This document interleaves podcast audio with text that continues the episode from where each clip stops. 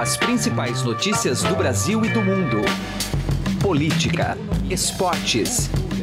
Informação com a credibilidade do maior jornal do país. Estadão Notícias. Olá, eu sou Emanuel Bonfim e está começando a partir de agora mais uma edição do Estadão Notícias, nosso podcast com análises, entrevistas e informações sobre os temas mais importantes do momento no Brasil e no mundo. A tragédia em Brumadinho tem escancarado o grau de negligência e descaso de autoridades em relação ao potencial de risco de uma barragem de rejeitos de mineração. São inúmeros os fatores de ordem técnica e política que contribuíram para a consumação de uma catástrofe deste nível.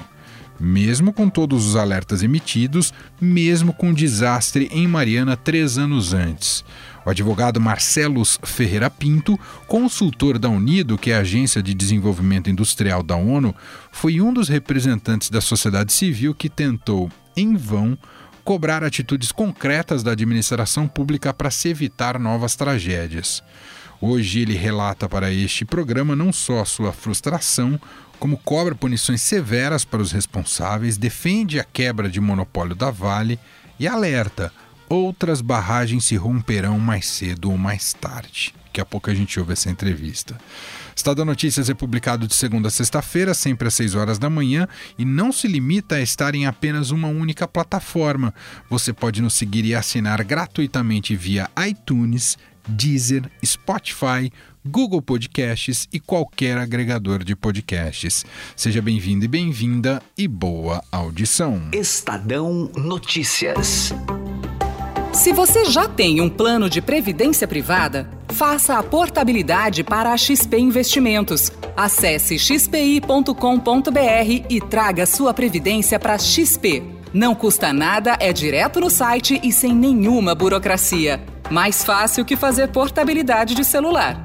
Se você ainda não tem previdência, abra agora sua conta na XP Investimentos. Estadão Notícias. A gente segue analisando e tentando entender as causas e os problemas ali envolvidos na tragédia em Brumadinho, após o rompimento da barragem.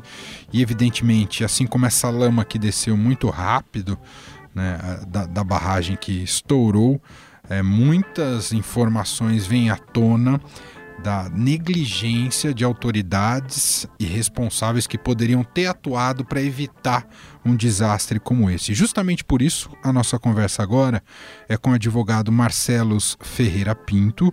Ele é consultor da Unido uh, na Rússia, escritório da Rússia, que é a Agência de Desenvolvimento Industrial da ONU, e ele vai contar um pouco para a gente que já havia sido feito um tipo de alerta uh, relacionado às barragens em Minas Gerais. Tudo bem, doutor? Seja muito bem-vindo, obrigado por nos atender. Obrigado. Bom, meus cumprimentos aos ouvintes do Estadão. Doutor, de fato é isso mesmo. Foi feito um alerta. O senhor participou justamente desse alerta ali nessa região em Minas Gerais, depois da tragédia em Mariana, e nada foi feito. Que tipo de alerta foi colocado então? O alerta que foi feito foi sobre a fragilidade desse sistema de barragens, que, embora não seja um sistema ilegal, é, inclusive é licenciado, né? é, é um sistema frágil, um sistema que requer uma manutenção, um monitoramento contínuo. Então, nesse sentido, nós fizemos uma proposta de parceria bilateral internacional para que pudéssemos aplicar uma tecnologia que é usada em escala global para monitorar permanentemente a situação das barragens, as, as estruturas físicas, né? É, desgastes, deformações, rachaduras, microdefeitos, tudo isso nós queríamos monitorar em caráter permanente e corrigir os, os, os erros que fossem, uh, os problemas que fossem eventualmente encontrados. E doutor, quando é que foi feito esse alerta e foi feito exatamente para quem, doutor? Esse alerta foi feito em novembro de 2016 ao presidente do Comitê da Bacia Hidrográfica do Rio Doce, então prefeito de Colatina, no Espírito Santo. Lá, lá na época, um dos municípios mais atingidos pela tragédia de Mariana. Uhum. E isso envolvia, então, outros municípios ali que próximos a barragens, inclusive Brumadinho, doutor? Sim, envolvia outros municípios da bacia do Rio Doce, né, da, o que eles chamam de calha do Rio Doce, ou seja, os municípios uh, ribeirinhos. O sistema do Rio Doce é o sistema que abastece majoritariamente os estados de Minas Gerais e Espírito Santo. A maior parte dos municípios atingidos pela tragédia de Mariana estavam, estavam em Minas Gerais e nós estávamos, então, lá no Espírito Santo, em Colatina. Eu sou capixaba, na ocasião eu estava lá, então me dirigi até a Prefeitura de Colatina para poder expor uh, ao presidente do Comitê Hidrográfico do Rio Doce, ligado à Fundação Renova, uh, os problemas decorrentes do sistema de barragem. Alertei que outros, outros rompimentos ocorreriam num curto espaço de tempo. Só que esse assunto não foi à frente, não ganhou musculatura, enfim, não, não evoluiu. As tratativas não evoluíram. Agora, que, que explicação o senhor encontra é, após essa tragédia de sexta-feira em Brumadinho, visto que era uma, digamos, tragédia anunciada, dado o risco? Que explicação o senhor encontra para ninguém, efetivamente ninguém, seja empresa, seja entes públicos, ninguém ter tomado alguma providência é, de precaução em relação a essas barragens, doutor? Veja, um conjunto de fatores. Primeiro, uh, primeiro a, negligência em si, o desinteresse pela, pelo tema e pela possibilidade que um acidente como esse, uma tragédia como essa acontecesse. Né? Segundo, uh, as, as, leis no Brasil, as leis ambientais, as, as leis penais no Brasil, elas têm um lado muito rígido, muito, muito agressivo, muito punitivo. Por outro lado, elas são de difícil aplicação. Então isso acaba gerando um afrouxamento de, de, das regras, que não adianta uma regra rígida que não é fiscalizada e validada, aplicada. Esse é um segundo fator. O terceiro fator eu, eu, eu aponto aí a habitual desenvoltura da Vale para resolver seus problemas judicialmente. Né? No Espírito Santo, por exemplo, nos últimos 15 anos, a Vale recebeu 19 multas, recentemente recebeu mais 5 e não pagou nenhuma. Ou seja, recorreu de todas elas. Então o judiciário brasileiro é muito indulgente com essas questões. E, lamentavelmente, o Brasil se vê aí novamente diante de um acidente de tamanha magnitude. Né? Eu, eu, tenho falado também na mídia que é um aspecto importante que precisa ser ressaltado, é preciso quebrar o monopólio da Vale no Brasil. A Vale tem um monopólio praticamente da mineração, do, das ferrovias no Brasil, e em nenhuma economia do mundo esse, esse, esse modelo funciona.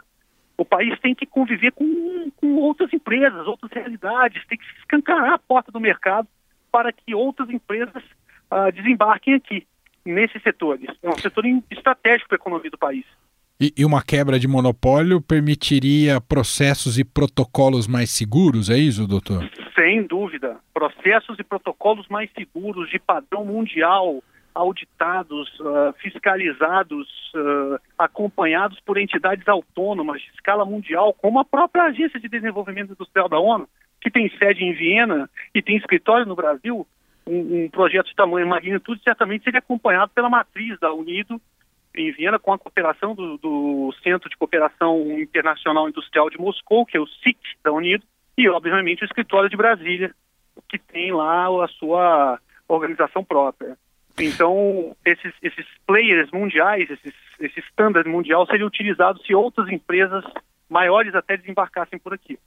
Doutor, como é que o senhor avalia tomadas de, de atitudes, ou pelo menos hipóteses levantadas neste momento, a gente está no calor dos fatos, de, por exemplo, afastamento da diretoria da Vale? Esse é um tipo de medida que poderia surtir efeitos para o futuro? É fundamental esse afastamento. O presidente exercício, general Mourão, cogitou essa possibilidade hoje, ela é muito bem-vinda. É... O governo ele tem o poder e o dever de agir nesse caso, o governo federal, por conta do monopólio que a Vale exerce na, na, no setor de mineração no Brasil.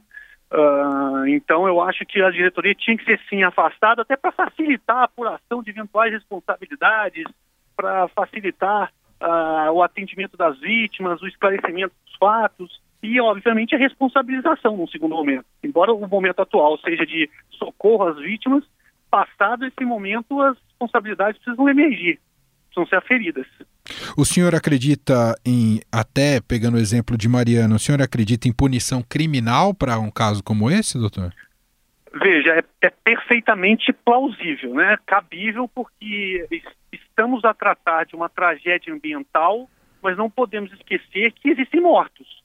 Um número já comprovado de mortos, até muito superior ao, ao, à tragédia de Mariana. Então, se alguém morreu, alguém precisa ser responsabilizado, não foi uma morte natural. Essa morte foi causada. Então, é, é preciso sim que a lei penal uh, atinja aí os responsáveis, seja por negligência, enfim, ou por dolo, ou até por omissão, Então é preciso sim que haja essa responsabilização na esfera penal, até com prisões. Quer dizer, nossa legislação permitiria que evoluísse para esse tipo de punição, doutor? Sem dúvida, evoluiria para o tipo de punição uh, mais drástica do direito penal, que é a prisão. Perfeito. Até em caráter preventivo. Né? Doutor, nessa segunda-feira, o, o, advogado Sérgio Bermudes, que contratado aí pela Vale, chegou a dar algumas declarações depois a própria Vale emitiu uma nota dizendo que ninguém está autorizado a falar no nome dela. Mas chama atenção uh, que ele diz que a Vale não enxerga razões determinantes de sua responsabilidade. Esse tipo de declaração é um pouco do lastro que o senhor falava de uma Vale muito habilidosa em atuar juridicamente em casos como esse? Veja, eu, eu não me sinto confortável para comentar as declarações de um colega da advocacia. Né? Tenho certamente meu juízo de valor formado sobre isso, mas tendo em vista que a própria Vale desmentiu ou desautorizou o colega a se pronunciar nesses termos, eu não me sentiria, nesse momento, habilitado a tecer maiores comentários sobre essa declaração. Mas pegando o mérito, doutor, a, a Vale se diz que, que con contratou auditorias, que monitorava ali essa barragem. Esse tipo de defesa e argumentação pode ter consistência, doutor? Não, não vejo maiores consistências nessa, nesse argumento, por, por várias razões. Primeiramente, a Fundação Renova diz isso textualmente no site, no entanto, não, não publica o resultado desse trabalho de auditoria independente. Ela não informa sequer qual foi a empresa contratada, quais foram os parâmetros técnicos utilizados, as métricas mundiais que são utilizadas. O Canadá, por exemplo, é um país líder na atividade de mineração e não se ouve falar em, em nenhum tipo de tragédia, nenhum tipo de acidente na mineração canadense. Então, eu acho que é, é de interesse público essa informação. Precisa ser divulgado. Não, está aqui o relatório da auditoria independente. Foi uma empresa alemã contratada? Foi. Qual foi a empresa? Qual foi o, o, o trabalho? Quanto custou esse trabalho? Né? Quais foram os parâmetros utilizados, para poder, para a sociedade aferir e até para possibilitar um controle externo. Não podemos esquecer que a Fundação Renova foi criada após o acidente de Mariana, é uma fundação capitalizada, recebeu aportes volumosos de dinheiro da Vale, da BHP e da Samarco. Essa fundação tem a curadoria do Ministério Público Federal e os, os gastos são auditados pelo Tribunal de Contas da União. É uma estrutura, inclusive, engessada, que até dificulta ações mais emergenciais e mais rápidas tamanho, engessamento e complexidade do Instituto e da Fundação. Esse, essas ações precisam ser auditadas, precisam ser vir a público, precisam jogar a luz em cima desse trabalho para saber de fato como que ele se desenrola. Porque não é admissível, você há de convir comigo, um segundo acidente com o mesmo mecanismo, a mesma ocorrência, um rompimento de barragem. O que é pior, outras barragens se romperão mais cedo ou mais tarde. E até quando nós vamos conviver com isso? Até quando a sociedade vai ficar de joelhos curvada aos interesses econômicos de uma única empresa? E, e, e é assustador, doutor. É claro que a gente está olhando agora após a tragédia ocorrida, mas eh, chega a parecer amador pensar que toda uma cidade administrativa da empresa foi construída debaixo da barragem. A gente que não sabe de mineração ou houve um erro também estratégico nesse sentido, doutor? É, é, é tão absurda a hipótese que você pergunta, né? Você não precisa ser engenheiro para fazer um cálculo desse, né? Eu não sou engenheiro, eu, eu, eu, sou advogado. Agora, me parece óbvio que toda essa estrutura administrativa não tinha que estar ali ao pé da barragem. É algo tão elementar que beira negligência. Eu, eu não quero crer que é falta de conhecimento, porque o corpo técnico da mineradora é um corpo técnico competente, tem engenheiros bem formados, um, um, treinados no exterior. Agora, o, o amadorismo e a, e a o descaso com a, com a possibilidade de um rompimento desse, de fato, beira, beira a perplexidade, nos traz perplexidade. Exato. Muito bem, muito esclarecedor. Ouvimos aqui o advogado Marcelo Ferreira Pinto, consultor da Unido no escritório em Moscou, na Rússia, que é a Agência de Desenvolvimento Industrial da ONU.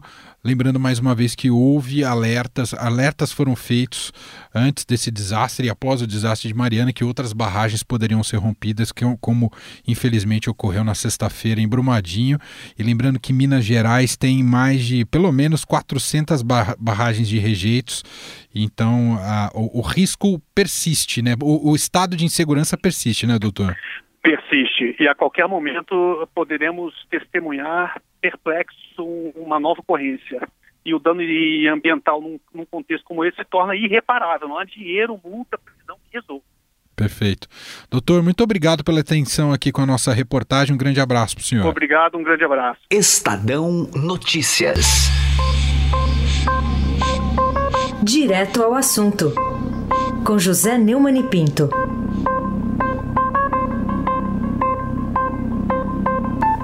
A tragédia de Brumadinho produziu um bate-boca infame nos jornais. Começa com um Twitter do senador Renan Calheiros que, querendo aparecer no momento em que sonha disputar de novo a presidência do Senado, emite uma mensagem, um post bastante demagógico, dizendo: olha, a diretoria da Vale tem que ser afastada.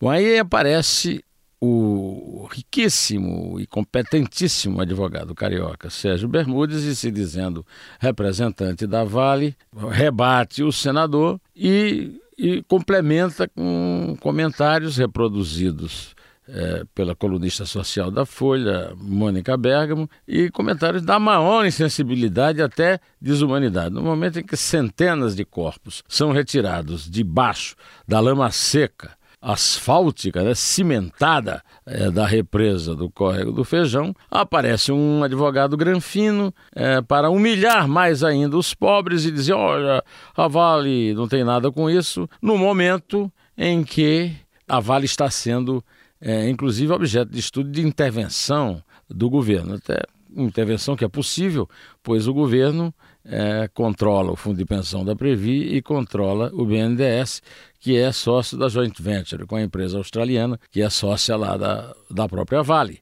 A direção da Vale se comporta de uma forma ridícula nesse episódio terrível de Brumadinho, e o próprio vice-presidente Hamilton Mourão já avisou que o gabinete de crise é, de Brumadinho estuda a possibilidade de afastar a diretoria da Vale com toda essa com todo esse background que eu acabei de lhe dizer. Mas o que realmente chama a atenção é que a intervenção do, do Renan é uma intervenção extemporânea e completamente fora de propósito. Não deve haver ninguém interessado na opinião dele sobre a Vale ou sobre Brumadinho. E a, a resposta do advogado, muito pior pouquinho de sensibilidade e de humanidade faria bem aos dois. José Neumann e Pinto, direto ao assunto. Estadão Notícias. Começou o Boxing Week no Shop Together. O e-shopping com mais de 300 marcas como Lely Blanc, Schutz, Carol Bassi, além de marcas exclusivas como Mixit, Animale e Ricardo Almeida. São descontos de até 50% off. E o melhor, você pode parcelar suas compras em 10 vezes sem juros e receber tudo em casa, com entrega imediata e troca fácil fácil e sem custo. Acesse já e confira o Boxing Week do shoptogether.com.br. Shop Together se escreve Shop